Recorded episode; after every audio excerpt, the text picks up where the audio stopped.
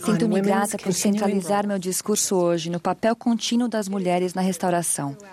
É evidente que, ao longo da história, as mulheres têm desempenhado um papel de destaque no plano de nosso Pai Celestial.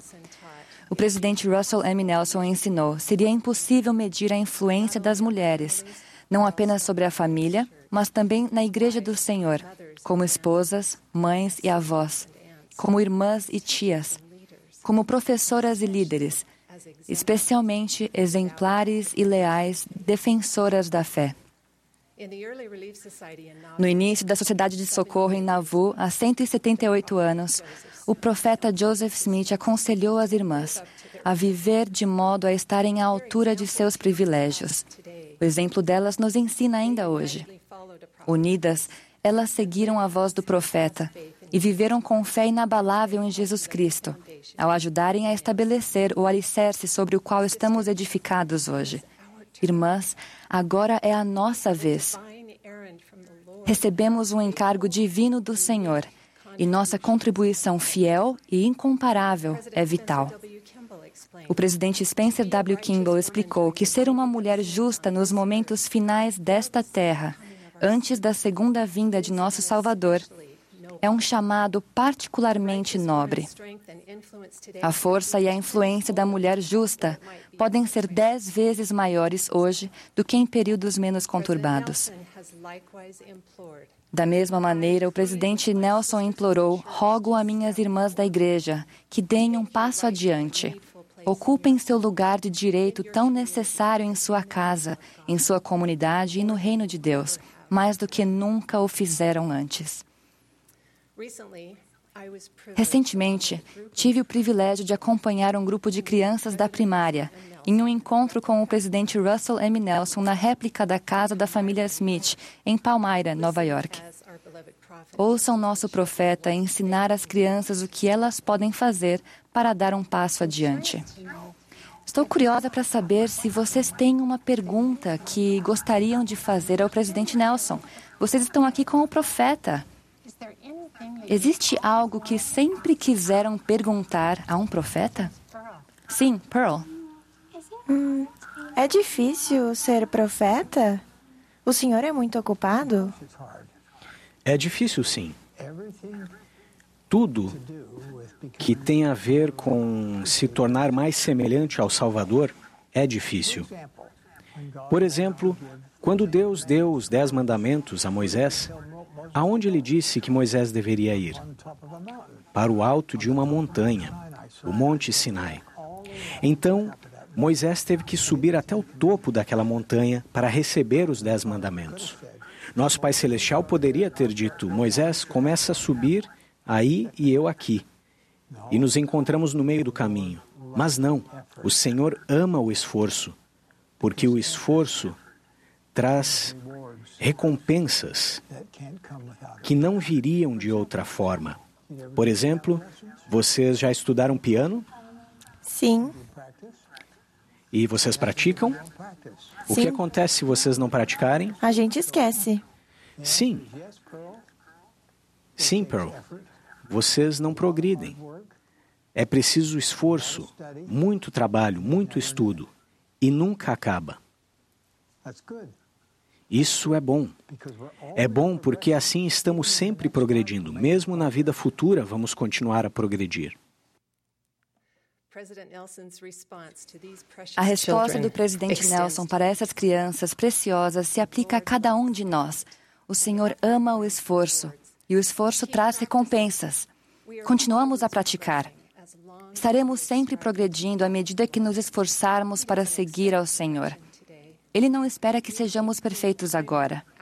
Continuamos a escalar nosso Monte Sinai pessoal. Tal como no passado, nossa jornada verdadeiramente exige esforço, trabalho árduo e estudo. Mas nosso compromisso de progredir traz recompensas eternas. O que mais aprendemos com o profeta Joseph Smith e a primeira visão a respeito de esforço, trabalho árduo e estudo? A primeira visão nos orienta em nosso papel incomparável e contínuo.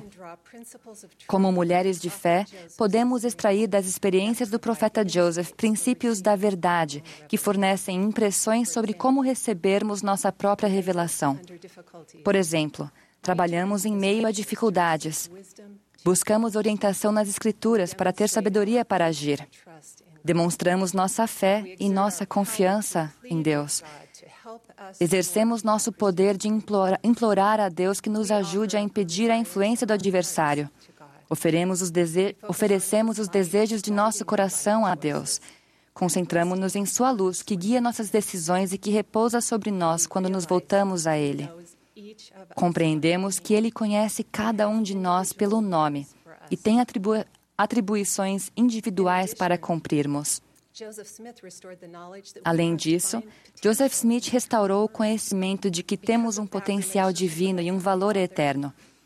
Devido a esse relacionamento com nosso Pai Celestial, acredito que Ele espera que recebamos revelação dele. O Senhor instruiu Emma Smith a receber o Espírito Santo, aprender muito, deixar as coisas deste mundo, buscar as coisas de um melhor e apegar-se aos convênios que fez com Deus.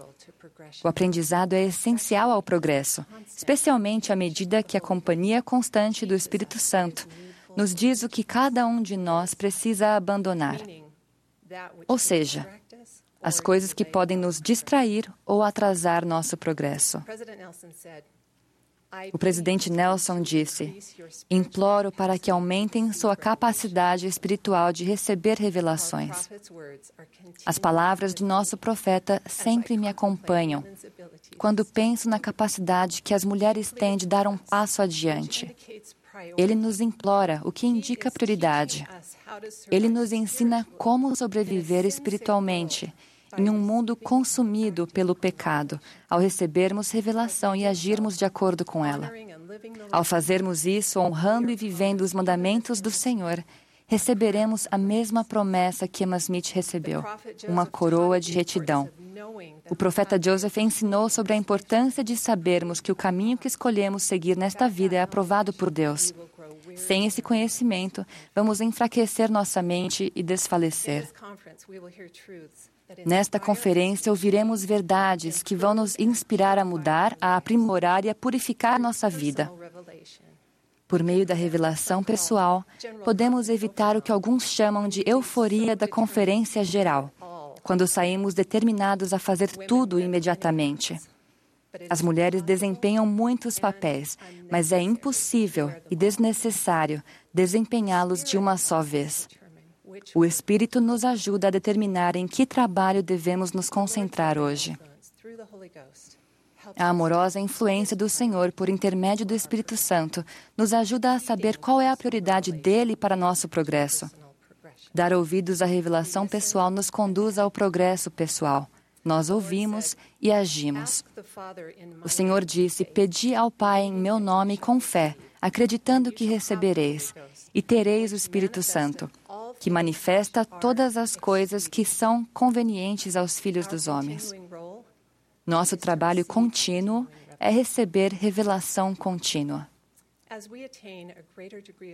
Ao atingirmos um nível mais elevado de competência nisso, receberemos mais poder em nosso papel individual de ministrar e de realizar o trabalho de salvação e exaltação, para verdadeiramente deixar as coisas deste mundo e buscar as coisas de um melhor.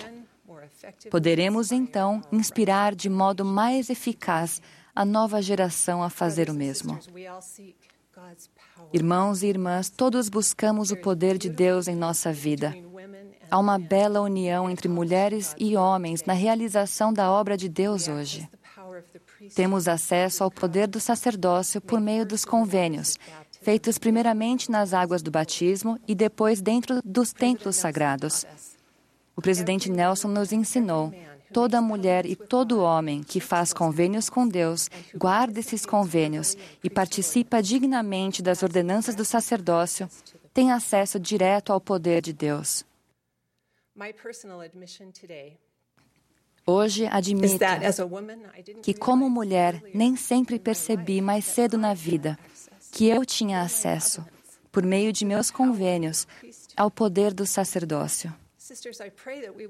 Irmãs, oro para que sempre reconheçamos e estimemos o poder do sacerdócio, ao nos apegarmos aos convênios que fizemos, aceitarmos as verdades das Escrituras e ouvirmos as palavras de nossos profetas vivos.